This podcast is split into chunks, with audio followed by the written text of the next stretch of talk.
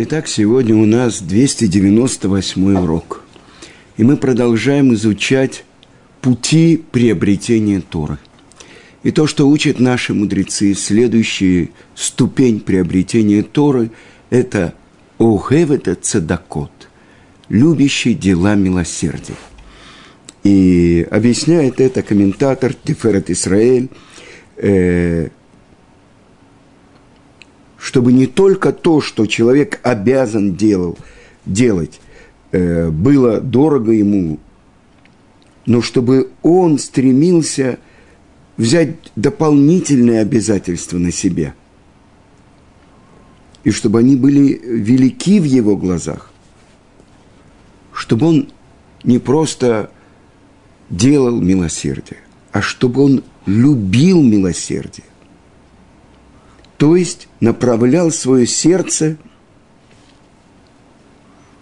и когда он видит людей, которые причиняют зло один другому, чтобы он пробуждался, как лев, чтобы спасти того, кого притесняют.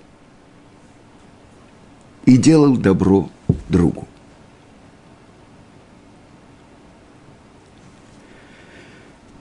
Мы находимся сейчас в особенное время, и невозможно об этом не думать, не говорить. Мы посредине войны. И то, что написано в Месилат и Шарим у нашего учителя Раби Муше Хаим Люцату, что если ты вдумаешься еще, ты увидишь, что человек находится посредине войны – жуткой, ужасной войны. И испытания и спереди, и сзади, и со всех сторон. Богатство с одной стороны, бедность с другой, э, спокойствие с одной стороны, болезни и страдания с другой. И если ты победишь в войне, которая идет против тебя со всех сторон, тогда ты будешь доблестным воином – который вышел из этой войны и осветился святостью Творца. Какое отношение это имеет все к нам? Ведь сейчас падают каждый день десятки и сотни ракет на Израиль. Час беды для Якова. Но продолжение этой строчки. Но Творец из этой беды нас спасет. И вот задается вопрос – как же можно спастись из этой беды. Вы знаете то, что мы говорим в молитве в Рошашана, Уцдака, Уцака, Учува, Маверимет Роа, Гзира. Переведем. Но цдака – но крик молитвы и раскаяние отменяют жестокий приговор. Мы находимся посередине трех недель, которые названы у пророка Бейна Мецарим в теснинах от 17-го Тамуза до 9 Ава. 17-го Тамуза, когда произошли страшные события в истории нашего народа. То, что Мишна в Таанит учит, когда был сделан золотой телец в еврейском народе. Были разбиты скрижали – пробита стена при осаде Иерусалима, завершилось постоянное приношение, которое было в храме, страшные события. А 9 ава разрушение двух храмов, перепаханные э, храмовая гора, страшные события. Итак, это наша история. И, может быть, впервые после Второй мировой войны когда немецкие звери искали каждого еврея, и каждый еврей был как бы персональный враг Третьего Рейха. Вы знаете, что были составлены списки всех евреев мира, и с немецкой скрупулезностью вычеркивались имена. Они хотели нас уничтожить. Амалеки. Те, которые ненавидят нас, потому что мы представители Израиля. И в своей книге «Майн камф. Моя борьба» Гитлера Махшмова Зихро он писал, что есть только два мужских народа в мире – немцы и евреи. И что евреи принесли в мир это мерзкое понимание того, что есть совесть. Они принесли в мир знание о едином Творце. И он хотел полностью уничтожить наш народ. Это была война Амалека против каждого еврея. И вдруг сейчас эти враги, которые получили как бы свою территорию, среди которых есть множество потомков Амалека, которые смешались, сброд со всех, а, из всех арабских стран, которые привезли сюда, завезли сюда во время э, турецкого и во время особенно английского владычества, все они здесь собрались, и все они выступают против нас, и все они хотят, каждый еврей для них враг – Все началось несколько недель тому назад, когда были похищены три еврейских подростка. И в течение 18 дней весь еврейский народ объединился. Такого объединения не было, может быть, уже очень давно. В молитве и просьбе перед Творцом, чтобы они были спасены. Была надежда, что они живы. А когда открылось то, когда эти похитители, арабские убийцы,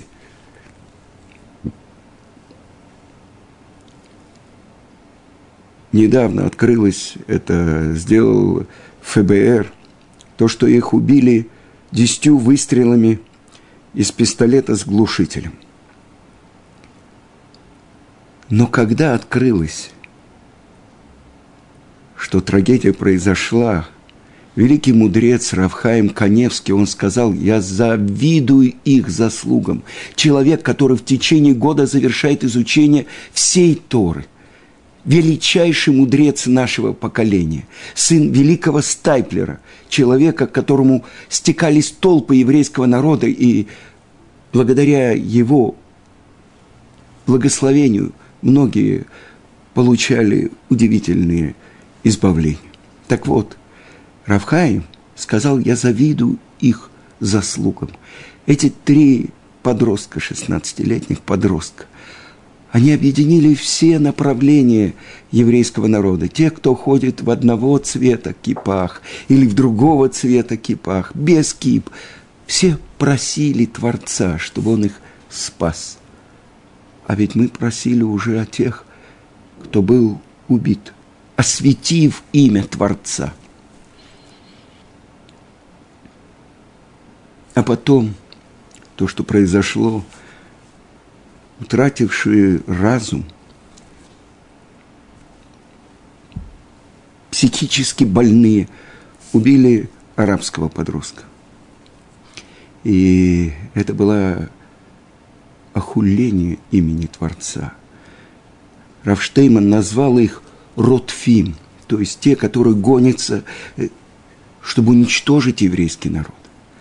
Но все это только было как прелюдия перед тем, как бесконечным потоком посыпались на еврейские города эти ракеты из газы. И, казалось бы, вот это изобретение кипата барзель, то есть железный ермолка, в большинстве случаев защитила наши города. И я слышал, был вопрос, Так может быть, это уменьшает наше полагание и упование на Творца, ведь нас защищает современная технология. И это то, что, обратите внимание, не просто так, это тоже называется кипа. А кипа – это ермолка. Это два слова на арамейском языке «ярей малка», боящийся царя.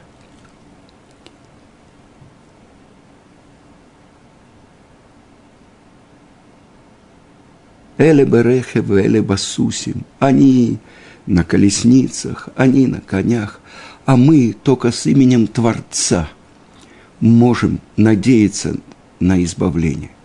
Час беды для Якова, но из нее Творец нас спасет. Более двухсот лет тому назад Хатам Софер, он описывает в, Мид, э, в Драшот, он описывает – что, казалось бы, вопрос, зачем Творец э, как бы посылает беду, из нее спасает праведника.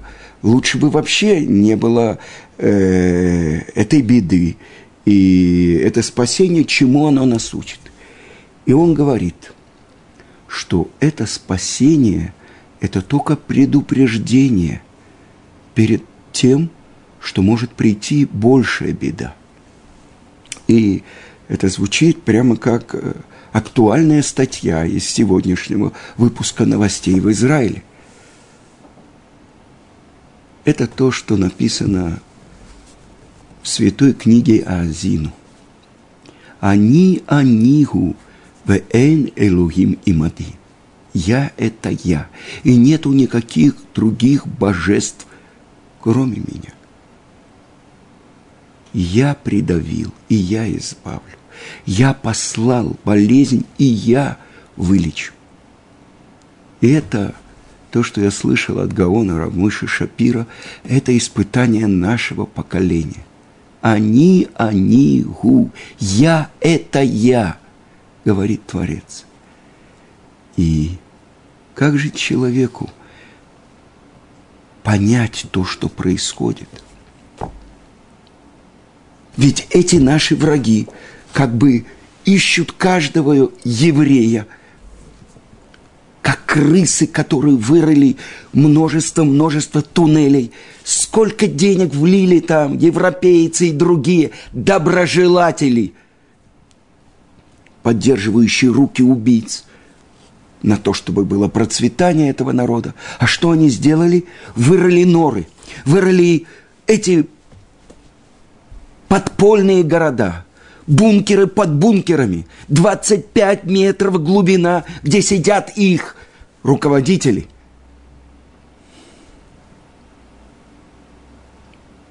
И из этих бункеров они высовывают свои гол- крысиные головы, чтобы кусать нас. То, что произошло вчера на территории Израиля, вышли они из этой норы, из этого э, подпольного прохода – и были убиты наши молодые ребята, солдаты. Казалось бы, не на войне, на своей территории. Час беды для Якова, но из нее он нас спасет. Как? Так вот, сдака, дела милосердия мы могли бы понять, но как? Надо отправляться в больницы, сидеть с больными, я не знаю, на перекрестках, переводить старушек через дорогу. Каждый на своем месте. Больше того, каждый в своей семье, со своей женой, со своими детьми. Это прежде всего милосердие. Час беды, и тогда эта мера суда выступает и требует по букве закона. Если мы ведем себя милосердно по отношению к любому другому еврею, прощаем, не стоим на своем до конца. Мой учитель Равицкак Зильбер, он говорил, что он не, на... что он не терпит принципиальных людей, людей, которые держатся буквы закона. Ты мне должен, вот здесь написано так-то и так-то прощать. то, что рассказывала Рабанит Куперман, дочка Равыцка Зильбера Хава, что он никогда не спорил. Один говорил человек так, а этот так. Он искал обходные пути, как все-таки достичь своего. Никто не мог его сбить, если он решал, что это по букве закона так. И тогда он делал все. То есть, когда накануне Йом-Кипура э, ребенку стало плохо, и машины проезжали, все торопились подготовиться к молитве, Равыцкак лег на дорогу. И первая машина, которая остановилась, он туда посадил ребенка и отправил в больницу. Вы понимаете, что в этом желании Творца нет меня. То есть полностью подчиниться. И это то, что мы должны учиться у него. Когда он видел любого из нас, любого из учеников, он радовался, как будто он встретил единственного своего и долгожданного, и много лет невидимого сына. Он встречал нас каждого с такой радостью, с такой любовью, что это оставляло след. Если он так ко мне относится, значит, действительно что-то он во мне видит. И каждый человек поднимался на цыпочки рядом с ним. Стака. Сказано, что еврейские мудрецы увеличивают мир в мире. Как? Как мы можем это понять? Больше того сказано, «Осе шалом бим ромав». Он делает мир на высотах, среди ангелов. А разве у ангелов есть распри, зависть, ненависть? Нет. И объясняет это последние мудрецы нашего времени, что у каждого ангела есть свое место, свое назначение. И это тоже называется мир, потому что это от слова шалем, цельный.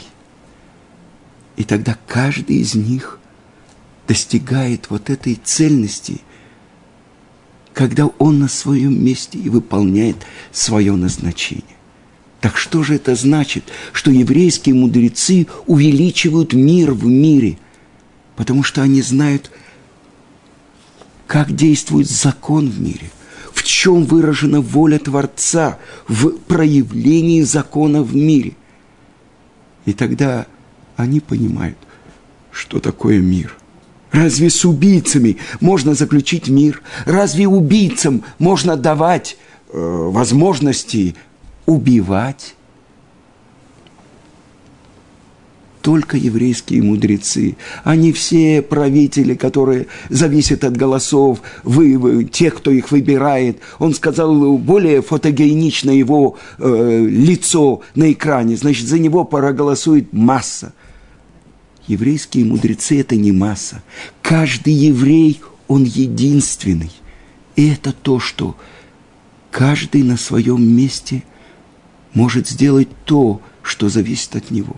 Ну что делать в час беды? Как отодвинуть беду от всего еврейского народа? Мы произносим псалмы царя Давида, мы кричим.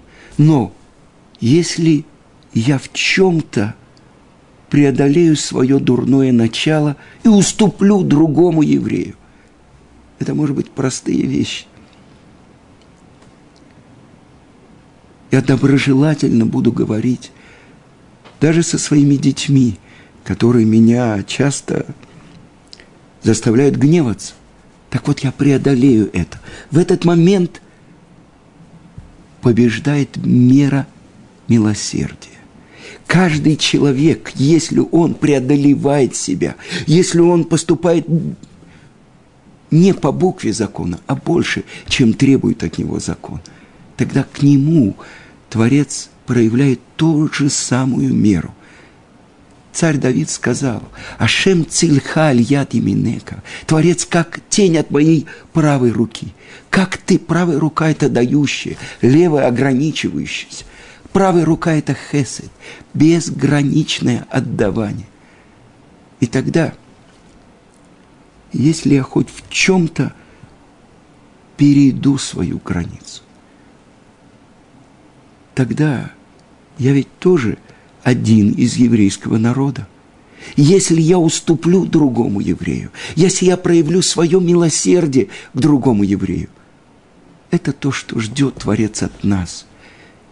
И даже ермолка, сделанная из железа, которая сбивает эти ракеты наших врагов, кто направляет ее руку?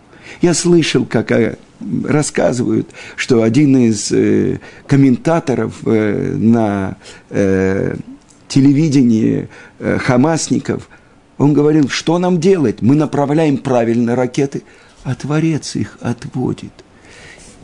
Невозможно представить себе, сколько чудес происходит не просто каждый день, а каждое мгновение. Падает ракета, рядом с ней три э, газовых баллона, и она не взрывается. И такое, э, то, что я помню, происходило в 91 году, когда выпущено было на нас 39 ракет из Ирака. И я помню, как вечером э, мы устраивали в Рамот Гимл, там, где есть русский дом, э, который был построен в заслугу Торы Боймель, что память о праведнице была благословенна мы устраивали, э, приглашали раввинов, которые учили нас, как правильно полагаться на Творца. И вот был вечер, Муцей Шаббат, когда мы позвали Равыцка Казильбера. И он говорил про это э, качество Творца и наше полагание на Него. И вдруг раздалась сирена – в Рамоте, тогда это было недалеко, там сирена больше пугала людей, чем сами ракеты. И тогда нужно было закрыться э, в полностью герметизированную комнату, нужно было положить на пороге э, смоченную водой полотенце, чтобы даже в щели не проникло. Мы боялись да, что из Ирака он угрожал Хасам, Хадам, Хасам, Хатам, Хасам Хусейн. Хусейн. Что будут они начинены химическим оружием. И вот Равыцкак посмотрел, это был детский сад в Рамот, Гимел, и там собрались где-то 30-40 человек, мужчины, женщины, э, старшие дети. И он сказал, это называется хедаратум, абсолютно герметическая комната. Он говорит, давайте закройте трисы, ставни нужно было опустить. А теперь он сказал, надо направлять эти ракеты. Мы говорим, как, Равыцкая, как? Будем сейчас произносить псалмы царя Давида, чтобы они упали на головы наших врагов. И мы сидели, и он произносил строчку на иврите, переводил на русский, мы повторяли за ним. И так прошло полчаса, может быть, больше немножко. И вот прозвучала сирена отбоя. И Равыцкак продолжил свой урок. Одна из э, девочек старших пошла Э, отправилась в соседнюю квартиру, чтобы услышать, что произошло в это время. Через несколько минут она вбежала в комнату посередине урока и закричала «Равыцкак! Равыцкак!» У нее были вот такие ошарашенные глаза. Он сказал «Что?» Впервые ракета упала на арабскую деревню. До этого они прыгали на своих домах вот с такими «Ви», с такими знаками их победы, это их – Саддам Хусейн бросал на этих евреев ракеты. Сейчас они должны были, эти тараканы, сойти с крыш. Я это видел, и все, кто там находились, они свидетели. Это было на наших глазах. Так что сейчас? Мы говорим каждый день псалмы царя Давида за весь еврейский народ. То, что научили нас эти подростки – любить другого еврея вне зависимости от того, э, носит он кипу или нет, какого цвета у него кипа или нет. Больше того, даже если у другого еврея другая, такого же цвета кипа, как у меня, но он думает по-другому, я должен преодолеть эту преграды. Сказано, что преграды до неба не доходят. И я хочу привести вам пример, который приводит Рош Ешива Эша Тора, э, Равноах Вайнбах. И он приводит историю, которая э, в своей книге «Миква Израиль» приводит Гаон Раби Израиль Кушта. И он рассказывает историю. Может быть, это настоящая история, а может, это пример, который он приводит, притча. И рассказывается там, что умерли отец и мать и оставили своим двум сыновьям дом, участок поля, на котором выращивалась пшеница. И эти два подростка э, обрабатывали это поле и кормились с той пшеницы, которую они выращивали. И вот прошло какое-то количество лет, и один из них женился, и у него появились дети, а другой, на, они разделили участок, и а другой построил себе дом и обрабатывал свой участок, но детей у него не было, он не женился. И вот как-то ночью вот этот э, брат, у которого не было детей, он подумал, у моего брата жена, у него 10 детей. Наверное, ему очень трудно э, добывать для них пропитание. А я живу один, э, что мне нужно? И как-то ночью он отправился, и несколько стогов сена, э, отборной пшеницы, перенес по ту сторону забора своему брату. Прошло несколько дней, и вот этот брат, у которого была семья и дети, он подумал, какой несчастный мой брат. Я так счастлив в браке, у меня столько детей. А он, что у него есть? Только радость от того, что он может немножко больше заработать. И ночью он отправился и перенес на ту сторону забора несколько снопов. Брат, который не был женат, он подумал, мало я ему передал, надо еще больше передать. Ведь разница, у него 10 детей, а у меня нет никого. И ночью он опять отправился и со своего участка перенес на участок своего многодетного брата еще несколько снопов. А брат, который был женат, подумал, я ему отправил всего два-три снопа, надо больше. И вот как-то ночью они встретились у забора, когда каждый из них поднимал этот сноп пшеницы, чтобы передать другому. И тут они поняли, что каждый из них делает. И они бросились друг другу в объятия и начали плакать. Это притча, которая учит нас. Каждый еврей – это самая большая драгоценность перед Творцом. И если мы научимся любить другого еврея, если мы объединимся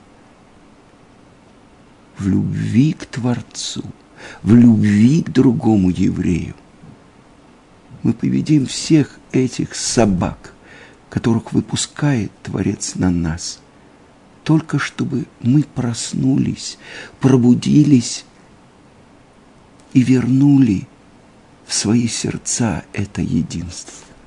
И этому учит нас ступень, которая называется Охевет Ацтака, любящий милосердие. Через это мы